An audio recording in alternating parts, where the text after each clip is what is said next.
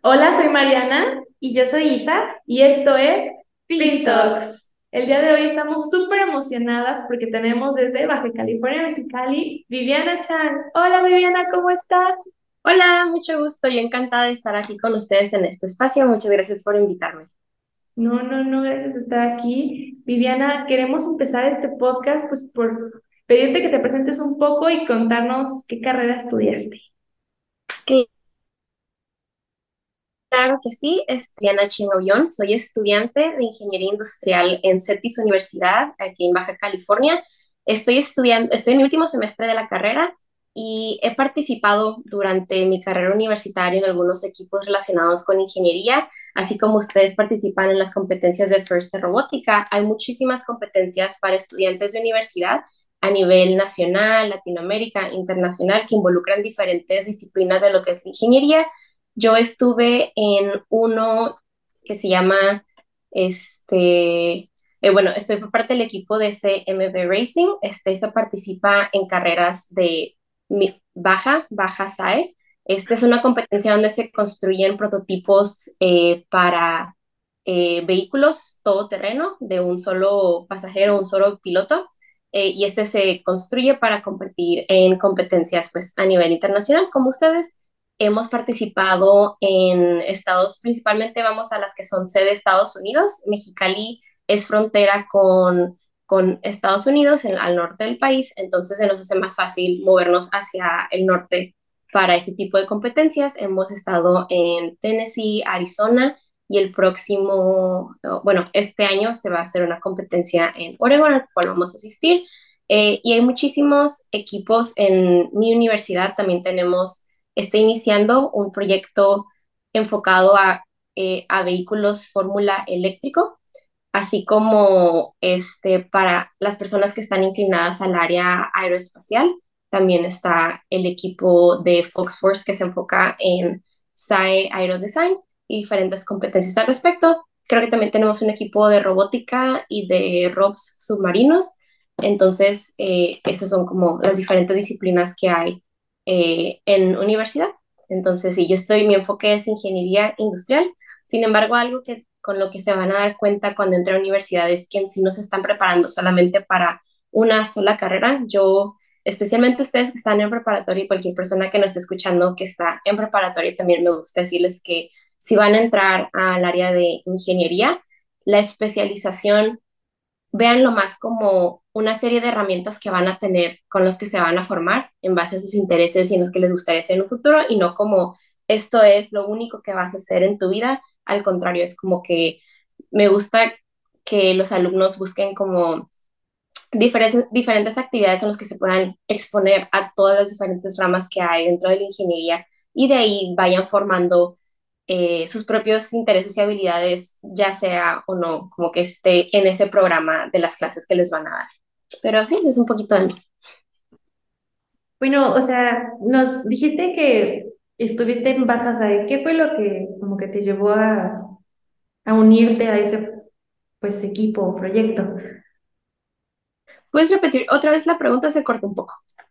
Ah, bueno, nos contaste un poquito sobre Bajas ¿Nos puedes contar otro poquito sobre ¿Cómo llegaste a, unirte a Baja Sí, claro que sí. Eh, fue, fue unas vacaciones, no sé si de invierno o de verano, pero yo tenía varios compañeros que estaban en diferentes proyectos y durante mi primer año de carrera yo no estaba involucrada en ningún tipo de competencia o proyecto de ingeniería fuera de mis clases y me di cuenta que me empecé a sentir un poco no conforme como solamente con lo que estaba aprendiendo en mis clases y quería algo más. Creo que en esas vacaciones mi carro se descompuso y dije, hmm, creo que quiero aprender un poco de, este, de mecánica automotriz y pues mi escuela ya contaba con este equipo, entonces fui a lo que, son, a lo que fue su junta de reclutamiento, eh, nos presentaron el proyecto, qué es lo que hacen, cuál es su objetivo y cómo trabajan en diferentes subsistemas. Entonces, eh, pues al final de cuentas se construye el prototipo y pues pero, pero para que esto pueda este, ser elaborado, eh, los alumnos se dividen en diferentes grupos con diferentes pues especialidades o equipos de trabajo. Eh, entonces nos dividimos en lo que es eh, chasis, lo que es la estructura del vehículo, suspensión este, y dirección, básicamente las llantas del vehículo. Tenemos lo que es tren motriz, el motor, los diferenciales, los ejes para lo que es la tracción eh, y otros subsistemas que apoyan a esos tres principales eh, subsistemas de igual manera. Em, al que me interesó, o bueno, al, con el que estuve trabajando primero fue lo que es suspensión y dirección. Y al entrar primero a este proyecto, eh, nos dimos cuenta, o sea, íbamos tanto al taller como aprendíamos habilidades muy básicas independientemente de la carrera en la que estuviéramos. Entonces, para nosotros poder empezar a diseñar o platicar como cuáles son las ideas que tenemos para construir este proyecto, primero se inicia con, bueno, ajá, hacemos diseños por computadora, leemos lo que son papers y libros publicados, vemos lo que están haciendo otras escuelas que ya tienen más experiencia participando en esas competencias y así podemos pues nosotros ver cómo es lo, lo que vamos a trabajar. Entonces, cuando ya estábamos entrando en esta etapa de diseño, que hicimos las revisiones, este, en eso fue cuando entró la pandemia. y con, justo cuando íbamos a empezar con la manufactura del prototipo, porque al final de cuentas es, para una persona y requiere mucho trabajo la compra de materiales y de componentes para el vehículo, este, fue cuando empezó la pandemia y pues todo se detuvo completamente. Nos tuvimos un año para enfocarnos en creación, desarrollo y pues, para lo que íbamos a hacer al siguiente año y ver, era también ver pues en ese entonces cómo la competencia se adaptaba hacia cómo podemos participar de todas maneras, a pesar como de estas restricciones y limitaciones que habían en ese tiempo. La frontera estaba cerrada, la única manera en la que podíamos ir era por medio de vuelo, pero estando como al lado, era como que no, pues para qué vamos a volar si pues está cerrada la frontera. Um, y era ver si la competencia iba a regresarnos como dinero, muchas cosas como de administrativas también, que era como pues lo que nos impedía en ese entonces. Pero fue una etapa, creo yo, como de, eh, de aprender de manera muy acelerada. Nos dimos cuenta, creo que todos aprendimos que se puede aprender, o bueno, en mucho contenido, tanto en Internet como este, en libros, publicaciones, y también que podemos acercarnos a otras personas que están en otras partes del país, del mundo, en otros, ajá, en otros países también, para hacer preguntas y tratar de conectar de esta manera, aprender de sus experiencias. Entonces yo estuve en el equipo haciendo eh, diseño de suspensión y dirección, también como yo introducí un análisis para eh, un análisis software para análisis dinámico de suspensión, básicamente como pues, la suspensión de un vehículo, especialmente en carreras de todo terreno, va a estar en constante este, movimiento y va a absorber ciertas fuerzas, eh, cómo asegurarnos que tuviéramos el mejor diseño pues para este, apegarnos a como los objetivos de diseño que nos habíamos propuesto al inicio y que todos podamos pues trabajar en equipo pues para lograrlo. Entonces fue aprender mucho, hacer muchas preguntas, llenarme de dudas y poco a poco este, ir teniendo conocimiento al respecto que después me sirvió para otras oportunidades.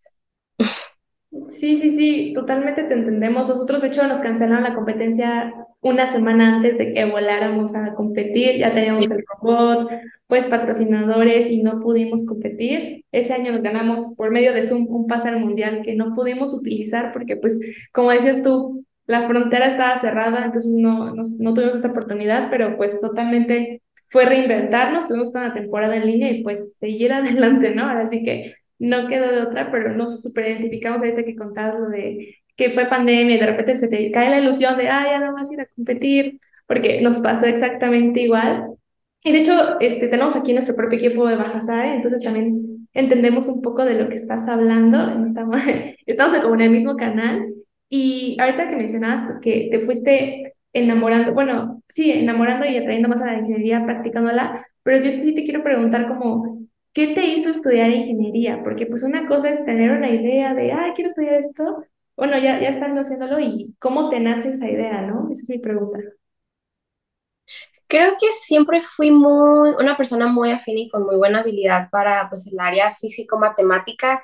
Honestamente, yo eh, tuve mis crisis de, ah, ¿qué voy a estudiar? No lo sé, ¿qué quiero hacer de mi vida? Porque también tengo como un lado artístico que no quería dejar quería estudiar al inicio arquitectura, pero después de hablar con varias personas me dijeron, creo que te recomendamos mejor inclinarte por el área directamente de ingeniería. Y cuando empecé a ver la carrera, bueno, la carrera que uno estudia como una serie de herramientas que vas a adquirir y no como lo que te vende de es que es la decisión más importante de tu vida, porque eso es lo que vas a hacer y te tiene que encantar. ya cuando entras al mundo laboral te das cuenta que no necesariamente, o sea, todos eh, vamos a hacer trabajos muy diferentes, a veces muy especializados, hay de todo para todos.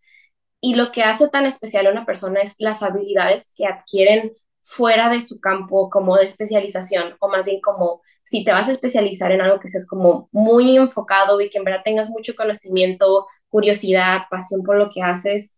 Y, y ahí es cuando tú te vas a ir como formando por tu carrera. Entonces dije, bueno, vamos a intentar este, con ingeniería industrial el enfoque en mi Universidad de Ingeniería Industrial es cómo optimizar los procesos en el área de manufactura. Por ejemplo, una planta de, este, pues de manufactura de productos, cómo asegurarnos que tanto los operadores que están manufacturando o que los procesos que están haciendo estén este, estandarizados, que estén bajo control, que tengan buena calidad y cómo establecer como esos límites y así asegurarnos como para detectar que si hay algo que está este, si hay un error o un producto con algún defecto, poder este, detectar cuál es la causa de estos, entonces aplicar como diferentes metodologías del estudio. Y dices tú, ¿qué, qué tiene que ver esto con carros, Viviana? Absolutamente nada, pero ahí va, ahí va lo que voy. Este, el tanto tener un como campo de estudio en, en tu carrera y involucrarte en proyectos que estén como enfocados a, a un área en la que no necesariamente estás tú especializada, creo que es muy enriquecedor porque no solamente te estás formando como en una cosa, sino en dos y tienes más como, te expones más experiencia, descubres qué es lo que te gusta, qué es lo que no te gusta, cómo te ves como en un futuro, más bien a lo mejor si no tenemos una idea tan clara de qué es lo que queremos hacer, mínimo saber qué es lo que no nos gusta y alejarnos de eso. Eh, creo que cada vez que descubres cosas, te das cuenta de cosas que no sabes y es como, pues todo este, esta cadenita de, bueno, voy descubriendo más cosas y todo lo que hay detrás de ello. Este, entonces es muy enriquecedor para cualquier persona el, el participar en proyectos y no necesariamente tiene que ser tipos de muchas personas, pequeños amigos, puede ser tú como, eh, puede ser curioso, que quieres construir algo y cualquier cosa creo yo que como empiece a salir un poquito de tu zona de confort y que te vaya eh, brindando pues cosas nuevas que no sabías, creo que es muy bueno. Bueno, nosotras, como somos un equipo de puras niñas, tenemos como una pregunta, como creo que ya es importante, pero como de mujer a mujer, eh, ¿has encontrado algún tipo de reto como estudiando pues tu carrera o en tu campo laboral, ¿has, encontrado retos siendo parte de STEM como por ser mujer? Definitivamente sí, pero creo que he sido muy bendecida que no tanto otras personas, pero creo que esta es una problemática que no se puede ignorar. Eh, las mujeres en el campo de la ingeniería somos actualmente el 10% y 10% a veces tiende a ser mucho. He estado, me ha tocado ser la única mujer en equipos donde hay otros 20 integrantes, este, 20, 25, entonces sí puede llegar a ser eh, retador y también de cierta manera intimidante, pero creo que eh, a veces tenemos que recordar como si estamos en donde estamos ha sido por nuestro trabajo y pues por todo lo que hemos logrado y poder, ah, dicen por ahí la, como que la amabilidad es la mejor forma como de matar a las personas de cierta manera.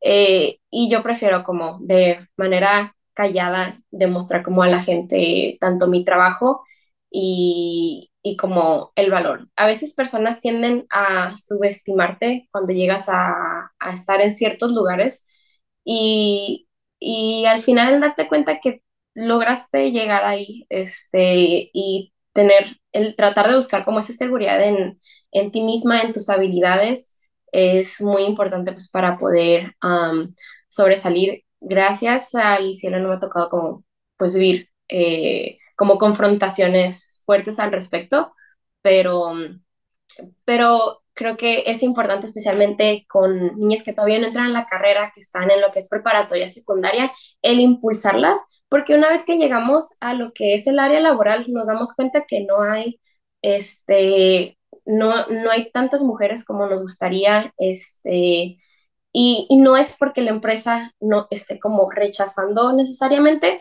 sino porque no hay como el, el es desde abajo donde sale la problemática, como que no nosotras empujamos este, a, a, niñas a que se involucren en el área de la ciencia y la tecnología, la investigación, este, las artes también. Entonces, eh, creo que es bonito tener ese tipo de poquito de cómo llegamos a donde, donde estamos, qué es lo que hicimos y, y demostrar este, pues que tenemos todo el talento y la capacidad para lograr lo que nosotros queramos.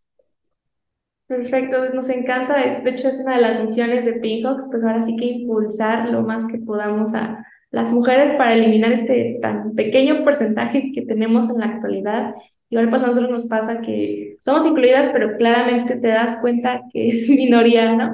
Las mujeres que están construyendo. Y ahorita hablabas de, de que hay que agarrar experiencias y nosotras pues hemos oído de ti, sabemos que tú has tenido muchas experiencias únicas y no sé si nos gustaría contar un poco más acerca de estas viajes que has tenido, primero ingeniería, experiencias, internships, todo eso. Claro que sí. Tenemos por saber. Este, cuando inició la pandemia, yo estaba involucrada en este equipo de Baja SAE.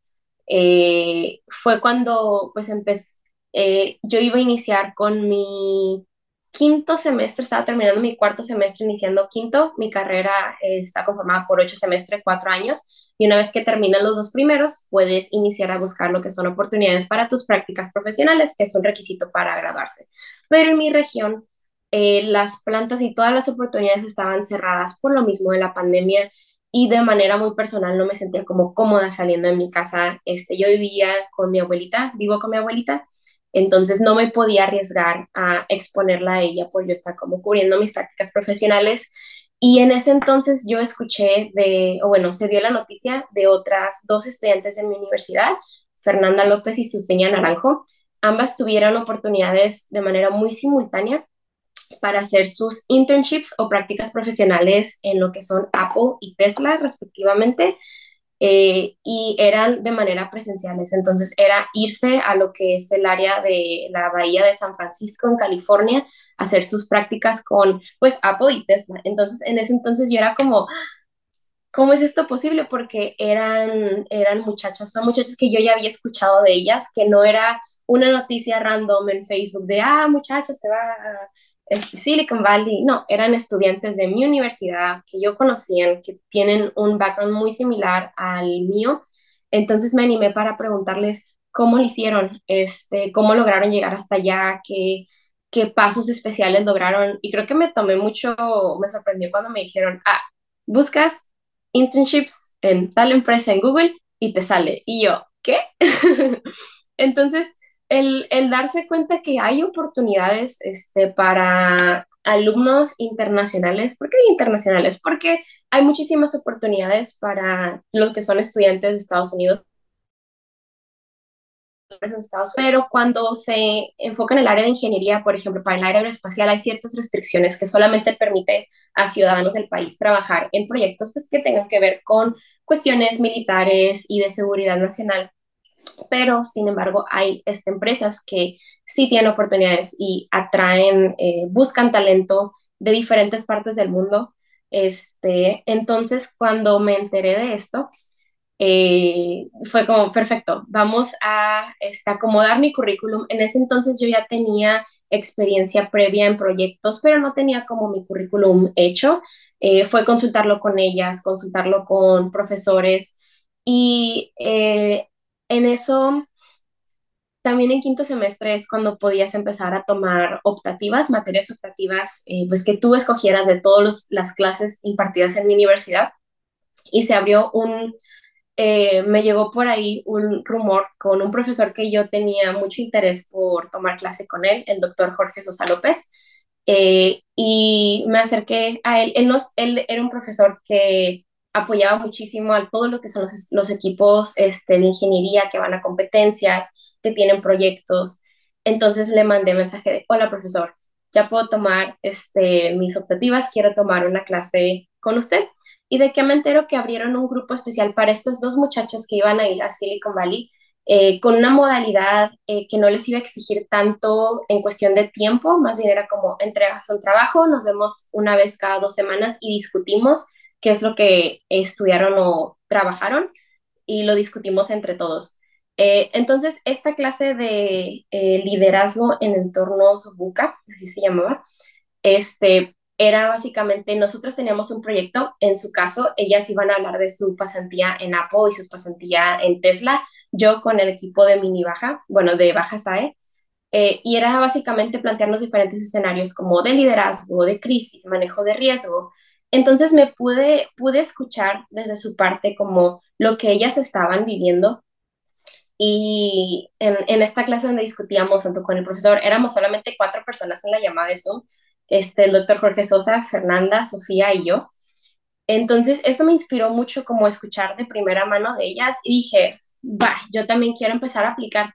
Y entonces fue primero como el, el, ese sentimiento de tener mucho miedo a, a ponerte, este, enviar como un pequeño resumen de tu persona, de tus logros, de tus habilidades.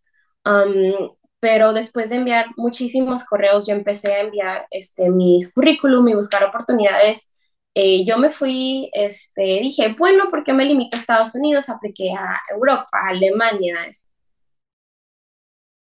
de Francia. Yo personal soy muy fanática del K-pop, el pop coreano. Entonces dije, vámonos a Corea, este, a, muchas, a muchos países, porque dije, bueno, ahorita con el COVID no tengo límites de nada, límites que no tenía este, antes, pero no me animaba. Dije, bueno, ¿por qué no? Mandé muchísimas aplicaciones y un 10 de mayo, Día de las Madres, fue cuando me llegó un correo este, de Tesla que decía oportunidad para internship en um, otoño del 2021. Y yo, ¿qué está pasando? Eh, básicamente como, bueno, lo que pasó después es que agendamos una entrevista eh, y después de dos entrevistas con mucho nervio, cuando te mandan el correo te dicen como para qué equipo eh, estarías aplicando, porque hay muchísimos equipos con muchísimas especialidades diferentes y el rol era para el equipo de estructuras, pruebas estructurales enfocado al área de pruebas vehiculares. Ahorita les voy a contar un poquito más de esto. entonces, básicamente el área te, te, requería tener como cierto conocimiento eh, de mecánica, mecánica de materiales, este, temas un poquito más avanzados en lo que es la carrera de eh, ingeniería mecánica, mecatrónica, cosa que yo no este, tenía como en mi formación. Entonces estaba de que, ok, tengo una semana para prepararme para esta entrevista, vamos a estudiar estos temas que he escuchado de, pero en sí no, este, no tengo bien repasados, pero dije, yo puedo con esto. Ya he aprendido muchas cosas este, en un poco periodo de tiempo. Puedo con esto que no es necesariamente como de mi área de mi formación. entonces, y también experiencia con el área vehicular forma um, parte de lo que me ayudó muchísimo el participar, el tener ya experiencia en lo que es la competencia baja SAE en el área de suspensión y diseño de chasis, perdón, de suspensión, diseño y suspensión. Um, y cuando se dan estas entrevistas, pues es básicamente cuéntame un poco de ti, de qué decisiones tomaste, eh, cuáles son los resultados, cómo puedes comprobar este, que tus diseños están, son correctos, este, qué tipo de pruebas hiciste.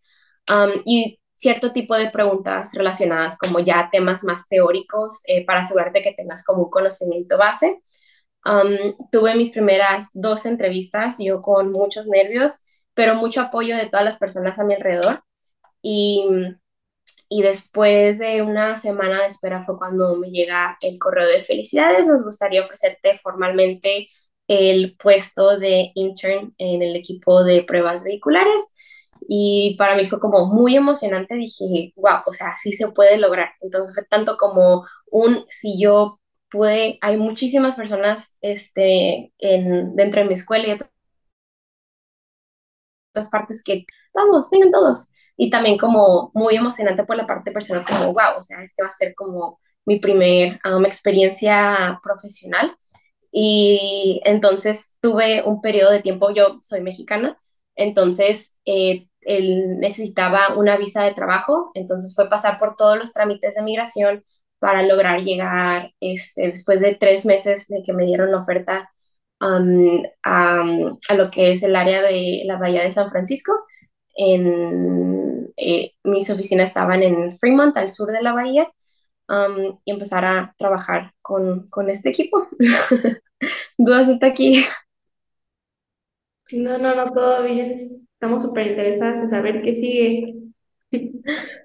¿Qué sigue? Llego yo a la Bahía de San Francisco y lo primero que pienso, de los primeros pensamientos era, espero no ser la única, como, no mexicana, pero como que la única persona internacional de allá. Entonces tenía como mucho miedo por, este, por ser como la única mujer, la única mexicana. Llego a lo que son las oficinas de Tesla. Yo estoy muy agradecida porque al llegar allá este, me recibió Fernanda López, terminamos trabajando en el mismo edificio, entonces ella me ayudó muchísimo en lo que fue todo mi proceso de mudanza.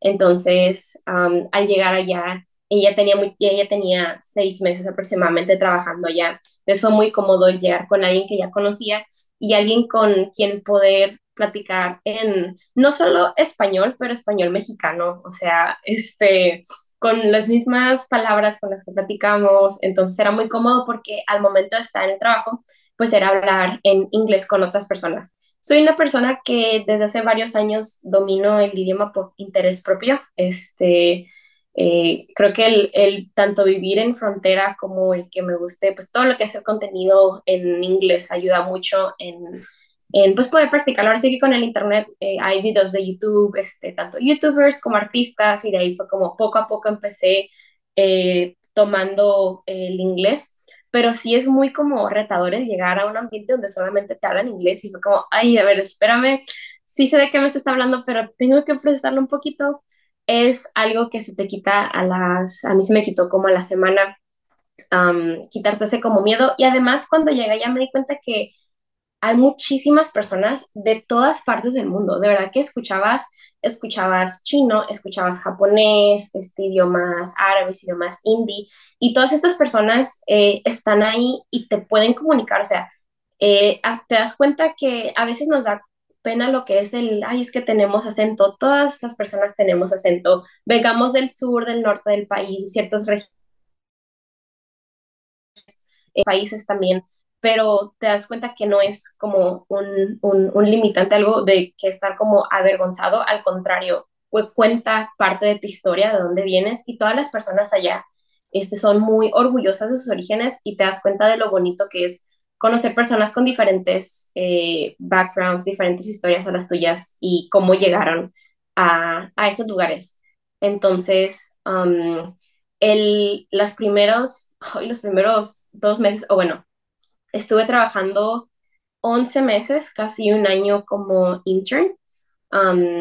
y en el equipo, básicamente mi rol, o qué era lo que hacía, era que me encargaba de organizar y ejecutar lo que son pruebas estructurales a nivel vehículo completo. ¿A qué me refiero con esto? Por ejemplo, pruebas que tengan que ver con durabilidad eh, y y esfuerzo, por ejemplo, asegurarnos de que si estamos diseñando un vehículo con algún nuevo componente, que éste cubra con cierto periodo de tiempo de calidad hasta que empecemos a ver fallas, estas establecidas por análisis que nos dan, o bueno, análisis y estadísticas que hemos visto que nos da otro equipo dentro de Tesla para asegurarnos que se cumplan con los estándares de calidad y de diseño que pues, se tienen propuestos. Asegurarnos que si llegan a haber fallas en algún producto que estamos introduciendo, que nosotros podamos este, resolvernos, podamos resolverlo y comunicarnos con los equipos que están trabajando en ellos también, los equipos de pruebas como a nivel componente solamente, tanto a los diseñadores como a las personas que seleccionan los materiales, los procesos de manufactura y poder comunicar estos resultados para asegurarnos que a final de cuentas tengamos un vehículo seguro eh, y seguro para el cliente y que cumpla con todo lo que se está esperando de este. Este también hacía pruebas de pruebas ambientales, eh, tanto en climas muy extremos, y era llevar los vehículos y manejarlos, este, llevar los vehículos a campos de pruebas, como a pistas, tipo de carreras, y hacer diferentes pruebas este, en estos ambientes con, pues, muchas veces componentes o features como prototipo que no habían salido al mercado. Entonces fue eh, muy, eh, fue una experiencia muy divertida, muy enriquecedora. Y así, como hace rato les comentaba, el darse cuenta de todo lo que no sabes, eh, o sea, es te abre mucho los ojos a una industria donde a veces sí te puedes llegar a sentir como abrumada por es que no sé si esto es lo que quiero. Llegas y te das cuenta de todas las opciones que hay y ya tienes una idea de qué es lo que te gustaría seguir eh, haciendo en un futuro. Y creo que es, por eso es muy importante que en las universidades se apliquen estas prácticas profesionales nosotros como estudiantes busquemos oportunidades en lugares donde nos gustaría estar o tengamos curiosidad. A veces no es simplemente como, ah, yo sé todo sobre vehículos, voy a ir al área este, automotriz, más bien como tengo un interés, tengo curiosidad, eh, tengo algunas habilidades y sé las prácticas son más enfocadas a tu potencial eh, y, y ya cuando llegas allá te ayudan a desarrollarlo al máximo. Padrísimo todo lo que nos estabas contando de tu experiencia en Tesla, porque yo me imagino que ver productos pues antes de salir es padrísimo y más de una compañía tan enorme como Tesla, creo que todos lo admiramos porque, bueno, apenas los descubrimientos que hizo de los, del espacio, su tecnología espacial, vimos que tuviste la oportunidad de visitar SpaceX o algo así.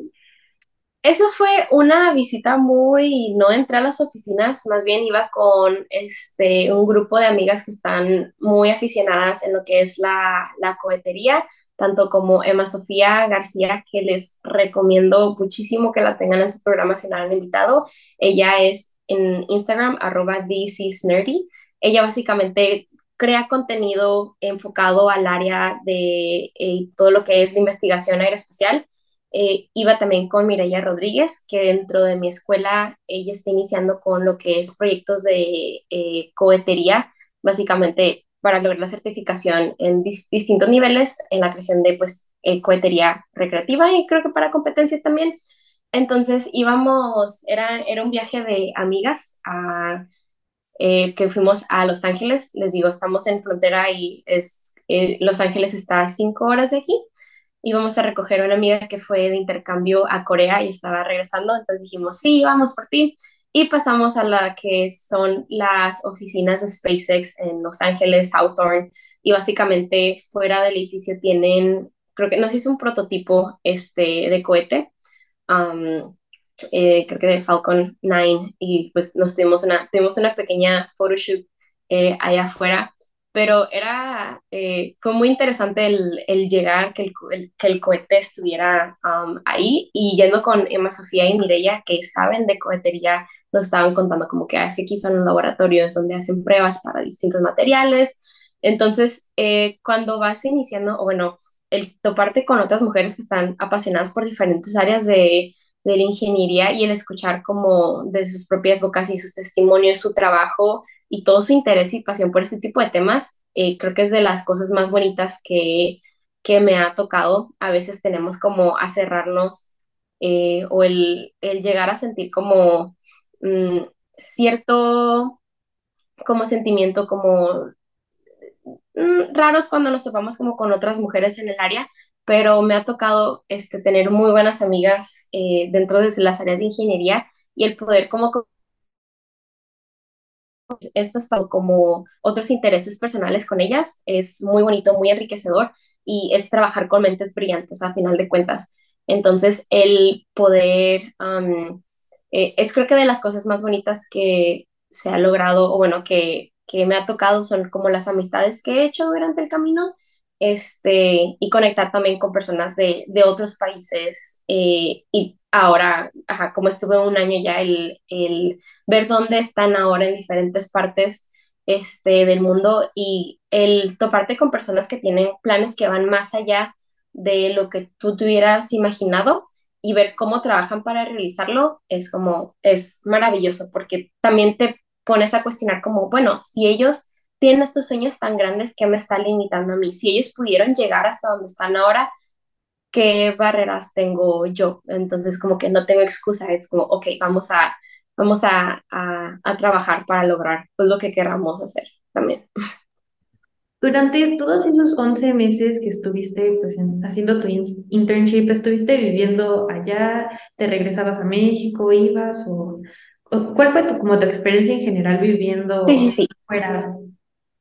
Pues era básicamente vivir, el, el, puesto era de manera presencial en las oficinas de California, en el área de Fremont, está, estaban cerca de lo que es la fábrica de, de Tesla, una de las fábricas principales bueno, no principales, pero de las fábricas este, en el área de California. Y eh, estuve viviendo allá durante los 11 meses y regresaba a México por cuestiones personales, que quería visitar a mi familia por las fechas navideñas o por trámites también relacionados con el proceso migratorio, que tenía que renovar ciertos permisos, entonces eh, regresaba a México. Creo que regresé unas cuatro veces en esos 11 meses y también tuve amigos que, una amiga que me fue a visitar para allá. todo el proceso, bueno, mi escuela es muy eh, motivadora a que los alumnos se vayan de intercambio, pero esta posibilidad para mí nunca fue como viable debido a que por mi cuestión económica mi familia no se podía dar el lujo de que yo estudiara en otro país. Entonces, cuando me topé con, con esta oportunidad de internship, los internships son básicamente trabajos de tiempo completo. Se recomienda que el alumno no estés tomando ninguna materia porque vas a trabajar ocho horas. A final de cuentas, te dan el, el trabajo de, es trabajo de ingeniería directamente. Hay diferentes empresas que creo que le dan al alumno como un proyecto, al practicante como un proyecto muy ligero pero en mínimo sé que en Tesla te dan trabajo directamente como de ingeniero para que te familiarices con el puesto y que verdaderamente te enfrentes a retos que tienen solución todavía. Entonces, es muy como liberador y retador al mismo tiempo. Y con esto iba para algo, pero se me olvidó.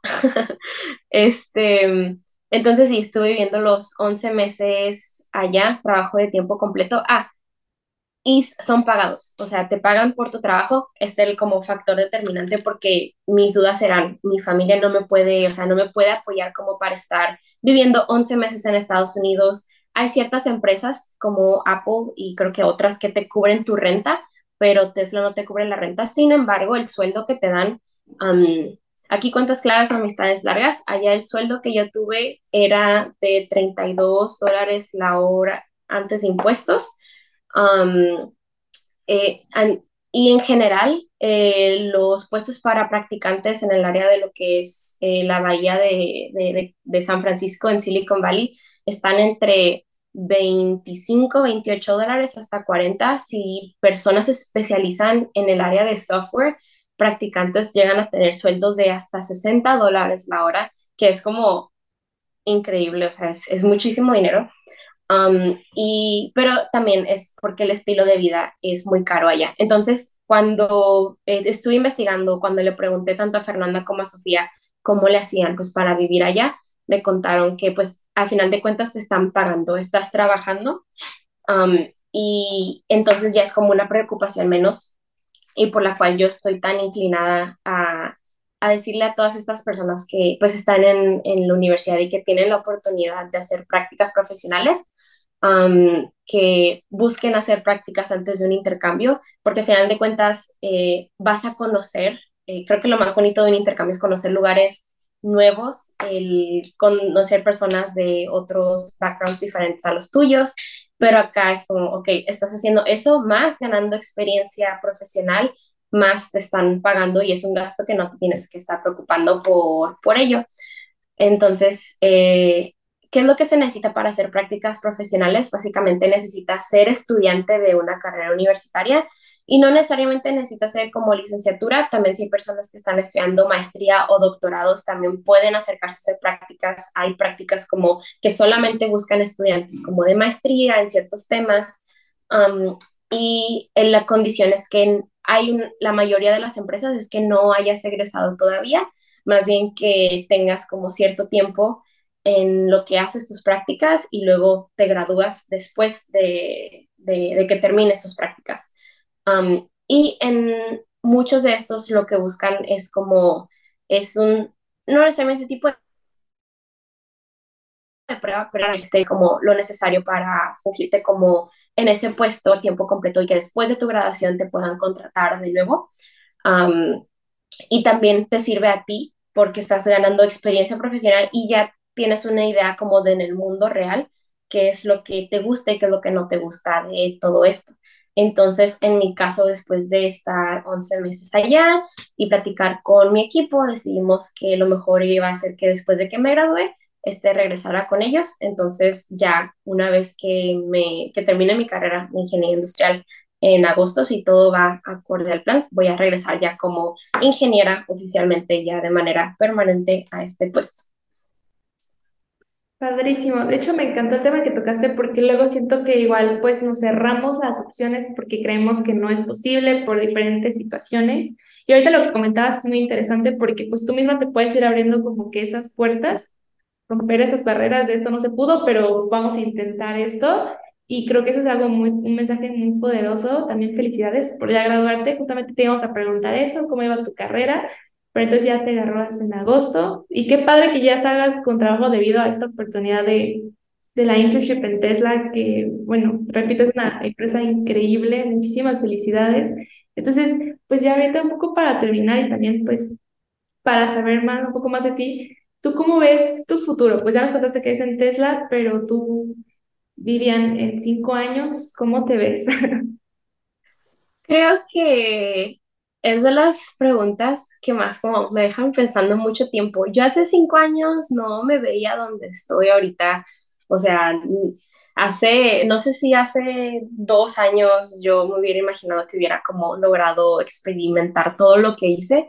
Entonces, a las personas que me preguntan les digo como que mm, honestamente no lo sé, pero confío en mí que voy a tomar como las, tanto las oportunidades y las decisiones correctas cuando el tiempo se presente. Entonces, eh, a diferencia de muchos amigos que ellos sabían desde pequeños que es, yo quiero ser ingeniero en tal cosa, yo quiero ser, estudiar medicina, este, yo fui una persona que tuve muchísimas dudas eh, durante mi carrera, o sea, ya estando en la carrera, como, ¿qué quiero hacer de mi vida? Y ese tipo de personas que están allá afuera, que son como yo, que a veces como, pues no lo sé, pero estoy como siguiendo los caminitos. El, creo que la mejor opción para nosotros es como buscar oportunidades y no tenerle miedo a intentar algo nuevo porque no sabemos si nos va a gustar o no. Entonces, cuando encontramos algo que nos gusta, eh, entonces ya podemos empezar como a formarnos y guiar nuestra vida como en torno a eso. Entonces, a diferencia de personas que dicen, ay, eh, que les aplaudo muchísimo, yo honestamente dónde estar en cinco años, no lo sé, pero creo que voy a estar en un buen lugar. En, a corto plazo, sí este, me gustaría regresar a lo que es la Bahía de San Francisco. Me gustó muchísimo el estilo de vida y el trabajo que estaba haciendo allá y creo que tengo mucho potencial todavía, hay muchas cosas por lograr este, estando allá. Hay muchísimas cosas por descubrir y los animo a todas las personas que están escuchando este podcast que si están buscando unas señales está. O sea, hay cosas que a veces nos dan mucho miedo, pero mientras ese miedo no nos paralice eh, y más bien nos motive como a seguir porque tenemos más cosas que ganar por perder, creo que es muy buena señal para que hay que hacer todas estas cosas que eh, nos van a forzar a salir de nuestra zona de confort y van a hacer que crezcamos, que crezcamos muchísimo como personas. Padrísimo, hasta yo salí inspirada con muchas ganas de buscar en internet qué puedo hacer desde ahorita. Sí, sí.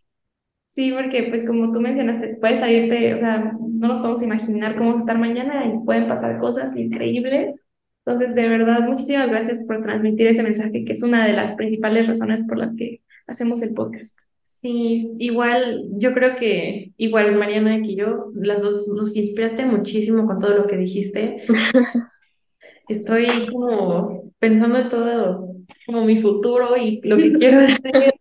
Todavía no estoy muy segura de qué quiero estudiar, pero definitivamente me, pues estos tiempos que pasamos juntas me inspiraron muchísimo.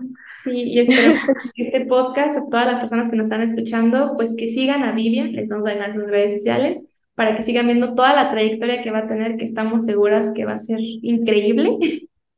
Muchísimas gracias, Vivian, por darnos tu tiempo y pues por compartirnos un poco de, de tu historia. Claro que sí, muchísimas gracias a ustedes por darme este espacio y soy una persona que me han ayudado muchísimo en mi camino y por lo mismo estoy muy dispuesta a ayudar a cualquier persona que tenga dudas. Me pueden buscar donde sea que me encuentren en Facebook, LinkedIn, Instagram como Viviana Chiang, Viviana Chiang Aullón. Este, mándenme un mensaje cualquier persona que guste y con mucho gusto les voy a responder. Así que muchísimas gracias por darme este espacio nuevo. Perfecto. A los demás, pues los seguimos invitando a que sigan escuchando más episodios de Pinto si les interesa este tema y quieren oír historias de personas increíbles. Muchas gracias.